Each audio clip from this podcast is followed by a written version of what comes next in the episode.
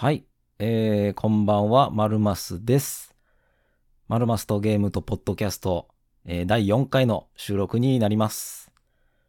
えー今週はですね、まあちょっと天気が悪い日が続いておりまして、えー花粉症としてはね、え花粉が雨の日はね、少ないので、え鼻の調子も、え若干いい感じでございます。はい。まあ、その代わりちょっとね、肌寒い感じがしてね、今もちょっとね、あの、暖房をつけてるんですけど、肌寒いんで、どうかな？ちょっと、クーラーの、クーラーじゃないや、空調の音聞こえますかね？大丈夫かな？うん。まあ、大丈夫そうだと思うので、うん、確認取れ。えー、じゃあ進めていきましょうか。はい。えー、じゃあ早速、えー、今週の、あ、えっ、と、マルマスとゲームとポッドキャストはですね、えー、毎週日曜更新でして、えーその週にあった、えー個人的に気になった、えーゲームニュースを取り上げて、えーまあ、それについて話して、まあ、あとは自分の近況なんかをね、最後にお伝えするという内容ですので、えーよろしければ、え最後までお付き合いください。えそれじゃあ、今週のニュースなんですけれども、うーん、今週はあんまり大きいニュースはなかったような静かな週って感じですかね。うん、年度末ということで、もう大きな発表とかは、うん、しばらくないのかなっていう気もしますが。えーじゃあまずはこれから行きましょうか。えー信長の野望シリーズが、えー40周年記念特番を、えー3月30日に、えー配信するということでですね、信長の野望シリーズ、もう40年も経つんですね。いやー、信長の野望は、えー皆さんプレイしたことあるでしょうか？うん。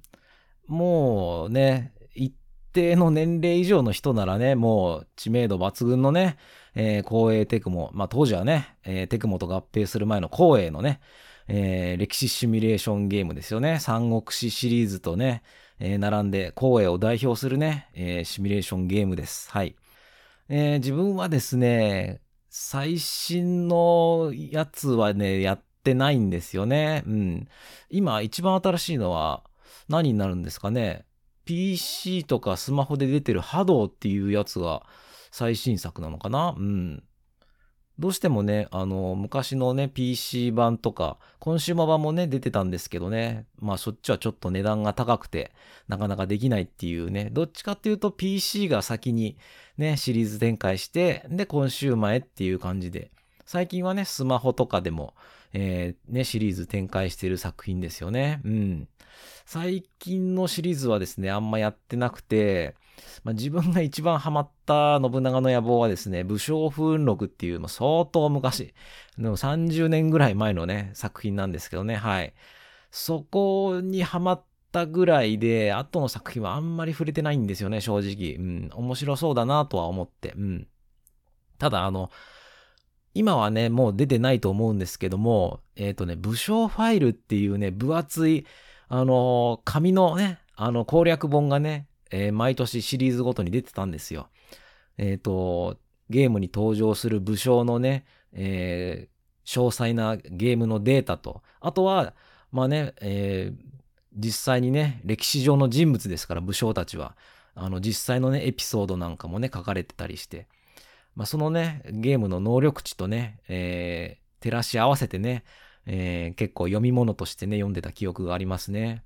まだね、あのー持ってますよ、一冊。えっ、とね、10年ぐらい前に出た、えー信長の野望創造っていうね、シリーズのやつのね、もう創造以降は、武将ファイル出てんのかなあの、三国志シリーズもね、武将ファイル結構好きでね、買ってたんですけども、三国志12だか13ぐらいを最後にやっぱ出てないんですよね。もう紙の本は売れないから出さないのかなうん。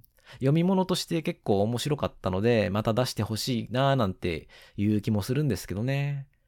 まあ武将のデータだったらね、あの攻略サイトとかデータサイトとか全部ね、電子版で見れてしまうかもしれないんで、まあ紙の本は需要がないのかもしれないですね。えー続いてですね、まあニュースにするほどではないような気もするんですが、まあ今週ね、目立ったニュースがなかったんで、うん、ちょっと無理やりって感じもしますけども、えー、続いてはですね、フロントミッションザファーストリメイク。まあ、前回の話でね、セカンドの時にちらっと話したんですけども、えー、そのファーストのリメイク版が、えー、パッケージ版となって、えー、6月15日に、えー、発売するということで、あの、もともとね、去年、あの、ダウンロード版のみで、えー、任天堂スイッチでね、配信されてて、まあ、そのパッケージ版が6月に出るよということで、うん。えー、価格はね、税込み4950円。なかなか強気のね、値段ですよね。うん。まあ、どうなんすかね。セールとかが来て、安くなったら買おうかなとは思ってるんですよ。フロントミッションザファーストリメイク。うん。な、オリジナル版がね、やっぱり結構思い入れのある作品なので、うん。ただまあ、ちょっとリメイク版に関してはね、まあ前回のポッドキャストでも話しましたけども、あんまりこう評判が良くないというか、うん。まあオリジナル版と、あとまあリメイク版の2種類からね、選べるということで、うん。まあ、自分だったらね、懐かしさ重視でクラシック版をやりたいなっていう気もするし、どうせやるなら、えー、今風のモダンモードでもっていうことだったんでね。うん。まあ、どっかのタイミングで、えー、やりたいです。はい。セカンドもね、発売決定してるんで。うん。ということで、まあ最近はね、あの、ニンテンドースイッチのゲームの方が、えー、自分的には多い感じです。えー、そしてて次の話題としては、これかな？えー、地球防衛軍6の、えー、DLC が、えー、配信開始ということで、追加ミッションパックロストデイズ、えー、価格は1650円らしいです。はい。えー、地球防衛軍6、ね、すごくね、評判がいいですよね。去年のね、8月に出た、ね、えー、サードパーソン型シューティング、うん、3人称視点のね、うん、えー、シューティングゲームですよね。うん。いや、まあ、地球防衛軍シリーズはですね、えー、自分はもう大好きででして、一番最初にやったのはね、Xbox 360で、えー、地球防衛軍3をやりまして、まあ、そこからドハマりしまして、えー、PS3 でね、えー、地球防衛軍4、で、PS4 で、えー、4.1、そして地球防衛軍5と、えー、プレイしてきましたね。はい。一人で、えー、ミッションをね、こなすのも楽しいですし、えー、見知らぬね、仲間とオンラインで協力してね、えー、やり合うのも楽しいですよね。うん。で、まあその6ね、PS5 買ったんで、いざやろうってなって、えー、買ってません。はい。買えよっていうことなんですけどね、なかなかね、セールにも来ないんですよ。結構ね、いい値段するフルプライスのゲームなんでね、うん、セールが来たらやりたいなと思ってたんですけど、なかなかね、セール来ない作品なんで、うん。まあね、5からストーリーが繋がってるということでね、もう5クリアしたのもだいぶ前なんで、うん、またちょっとやり直して、まあ、やり直しっていうかね、ちょっと触れて感覚を取り戻してから6やりたいなとは思うんですけどね。うん。まあ最初はね、アリとかクモとか、そういうね、生物を 相手してたんですけど、だんだんなんかメカとかね、エイリアンとか得体の知れない敵とね、えー、どんどん戦うっていう、どんどん規模がね、大きくなってるシリーズですよね。うん。まあでもただでさえね、難しいゲームですから、自分はね、もうノーマルをクリアするのがもう精一杯でして、うん、もうハードとかね、ハーデスと、もうやり込む人はね、一番難しいインフェルノとかまでったりするみたいですね。インフェルノなんか瞬殺されますかね。きちんと育成してないと。うん。あとはね、体力もそうですけど、やっぱ武器の使い勝手にね、結構難易度が左右されるんで、もう使いやすい武器一つでね、もうクリアできなかったミッションがあっさりクリアできるなんてこともザラですからね。武器はすごい重要ですよね。うん。あと、ま、地球防衛軍はね、あの、アイテム回収が重要であり、あの、めんどくさい 要素なんですよね。うん。アーマーを拾ってね、えー、最大 HP を、えー、どんどん上げていかないときついし、えー、回復アイテムもそうですし、武器もね、え、いっぱい拾わないと、な、ね、あの、使える武器が出てくるまでね、W を何個も拾うっていう、もうその大量にね、もうマップ上に散らばったアイテムを回収する作業も大変なんですよね。こう、アイテムがね、いっぱい散らばってる中でね、うっかり最後のね、敵一体を倒すとね、ミッションクリアになって、あー、まだ回収してないよってなっちゃうんですよね。うん。だから敵をね、一体だけ残してアイテムをじっくり回収して最後の一体を倒すとかね。まあシリーズではね、よくやる上等手段ですよね。うん。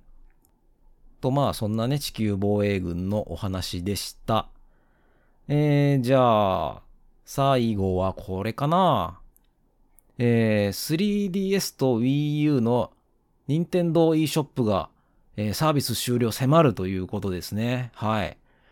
えー、もう 3DS は12年前 ?Wii U も10年ぐらい前ですよね。うん。まあ、そのね、任天堂 eShop、まあ、要するに、えー、スイッチでもね、あの、使えてる eShop、まあ、オンラインストアですね、が、えー、3月28日、もういよいよ来週の火曜日ですね、の、えー、午前9時で、えー、サービス終了ということで、任天堂アカウントの、まあ、残高とかは、なんかクレジットカードとか、ね、プリペイドカードとかを使えば、なんか、うん、残高の持ち越しとか、うん、まあそういう、なんかアカウントとかを連携しないとダメらしいんですけども、そういう手続きを踏まえれば、うん、なんか、あの、無駄なく使えるみたいなので、うん。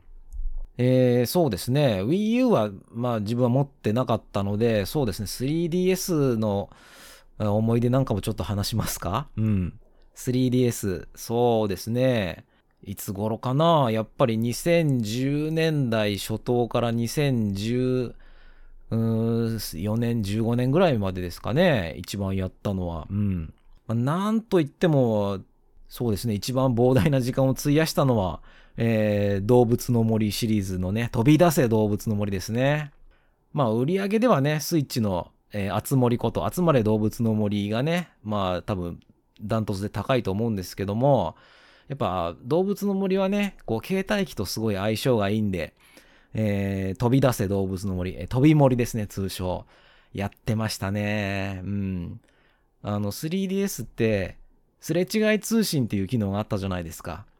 こう、3DS の蓋を閉じて、えー、すれ違いモードオンにして、えー、まあ、カバンにね、そっと忍ばせて、えー、会社にね、行って、いつもね、駅ですれ違う人はね、今日はどんなアイテムをくれるのかなとか、すれ違った人と、ね、アイテム交換とか、えっ、ー、と、あつ森、あつ森じゃないや、飛び森か。飛び森の場合は、ね、あの、自分の家とかをね、えー、見せることができるんですよ。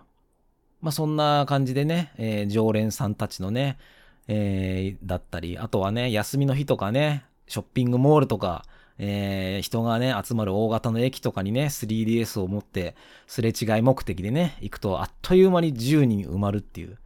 で、10人埋まったら、ちゃんと挨拶しないとね、もういけないので、もう10人以上カウントできないんで、うん。いちいちその10人溜まってるかどうかをね、確認するために、あの、パカパカ開く人がね、結構周りでいて、ね、ああ、すごいな、面白いな、なんて思いながらやってましたね。うん。あと、本体にね、内蔵された、えー、すれ違い伝説とかね、そういう RPG もありましたよね。すれ違った人の、えー、力を借りて、えー、魔王を倒すっていうね、うん、ありましたね。うん。あの、一元さんも役に立ってくれるし、ね、それが何度もすれ違う常連さんだったらなお役に立ってくれるっていう、あれすごく面白いシステムでしたね。他には何のゲームやったかな？あ、モンハンやりましたね。モンハン、モンハン4だったかな？うん。いや、自分はですね、モンハンは、実はこの 3DS のモンハン4しかやってないんですよね。えー、なぜか、そのモンハン4で、えー、あ、モンハンは自分には合わないゲームだなと思って、はい、えー、それっきりです。はい。モンハンね、あの、今ね、ワールドとか、えー、一番新しいのはライズですか？うん。大人気ですよね。うん。あと何やったかな？やっぱドラクエですかね。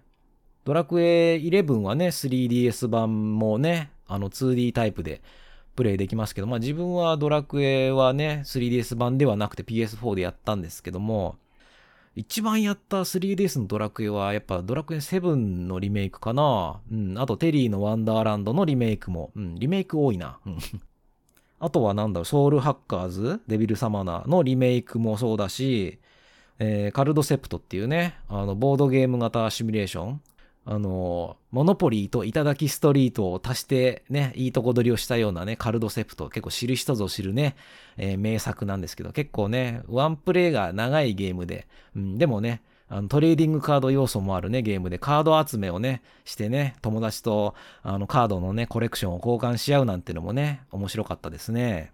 あとはそうだな、えー、ファンタジーライフとかね、うん。オープンワールドっぽいね、ちょっと可愛らしいキャラが出てくるゲームで、なんかいろんなね、職業になって、いろんな生き方をね、体験できるっていう、ファンタジーライフもね、あの、結構やりましたね。あれもすれ違い要素があったな。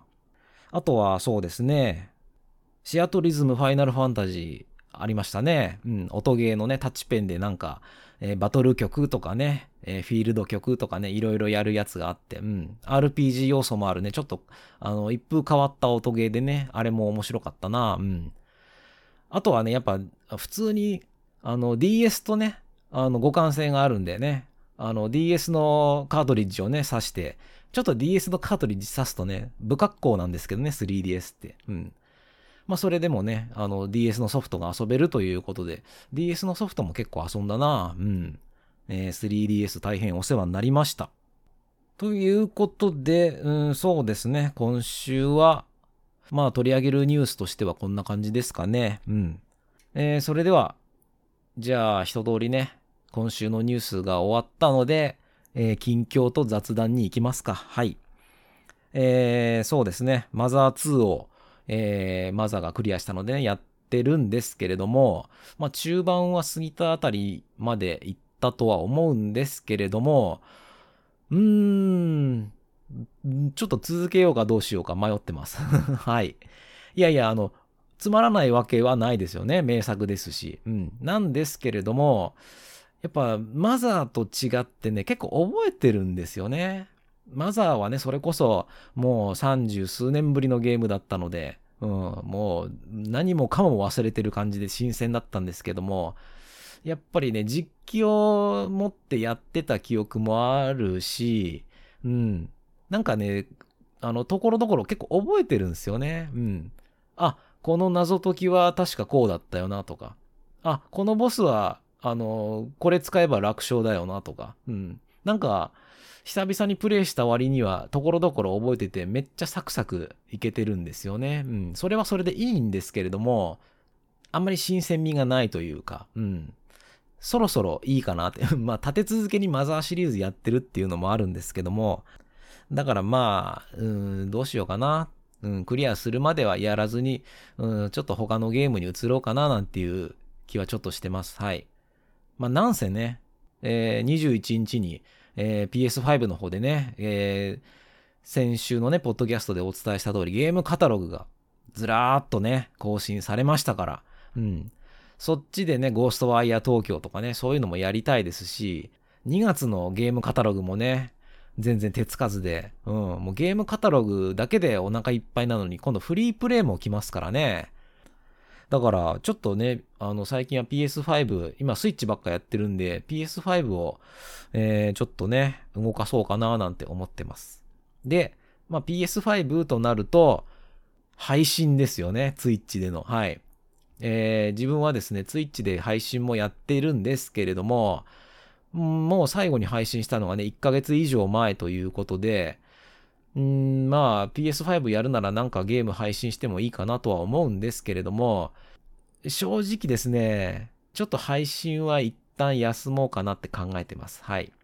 まあ理由は大きく分けて2つありまして、えー、まあ1つは、まあ単純にこうやってポッドキャストで話すだけの方がいいなと。うん。やっぱゲームやりながら喋るってのは、えー、大変です。向いてないです。はい。おろそかになります、プレイが。はい。で、まあ、あと、もう一つはね、はい。それはお前が悪いだろって言われるんですけど、まあ、あのー、マルマスのね、えー、知名度と認知度が全くないので、えー、配信やっても、人が誰も来ないということで、やっぱ配信っていうのはね、リスナーさんとのコミュニケーションが肝だと思うので、まあね、あの、一人で喋り続けてね、誰も、あの、見てない、あの、コメントもない状況でね、ずっと話すのはやっぱ大変なので、うん。それだったらこうやってここで話せばいいかなっていう気もするので、ちょっと、うん、ゲーム配信の方は、うん、一旦、うん、ストップでもいいかなって、うん、こうやって日曜日にね、週1でポッドキャスト更新してゲームの話をする方が自分には合ってるかなっていう気はします。はい。えー、ということでね、えー、まあ、前回もね、20分超えちゃって、まあ、今回も20分超えちゃったんですけども、尺的にどうでしょう？これ、もうちょっとコンパクトに収めた方がいいかなと思う反面、週1で撮ってるから、ちょっと長くやってもいいよね的な感覚なんですけれども、うん。まあでもね、あの、再生数が、あの、死にたくなるぐらい低いので、はい。あの、冗談抜きで自分一人が確認のために聞いてるだけじゃないか、ぐらいな感じなんですよ。うん。スタイフをやってた頃ね、スタンド FM っていう音声配信アプリをやってた頃とは、ね、全く状況が違うので、うん。まあ、そりゃそうですよね。うん、よく考えたら、スタイフはスタイフの中だけでの配信ですし、でこのポッドキャストはですね、日本中じゃなくて世界中に配信されてるんですよ。全世界の人が聞けてしまうので、ポッドキャストって。なので、アナリティクスを見ててびっくりしたのが、あの、フランスから アクセスがあったんですよ。このマルマスとゲームとポッドキャストに。うん、9割方日本からのね、アクセスなんですけど、なぜかフランスから、どうやってこの番組をフランスで探したんだっていう、ちょ、びっくりしましたけど、そういうね、あの、偶然の、まさかの出会いとかもね、あるのが、このポッドキャストの面白いとこなのかななんてちょっと思っております。はい。なのでね、えー、いい習慣ができたということで、うん。来週も日曜日に更新しますので、えー、よろしくお願いします。はい。えー、ということで、今回は以上になります。まるますでした。それでは。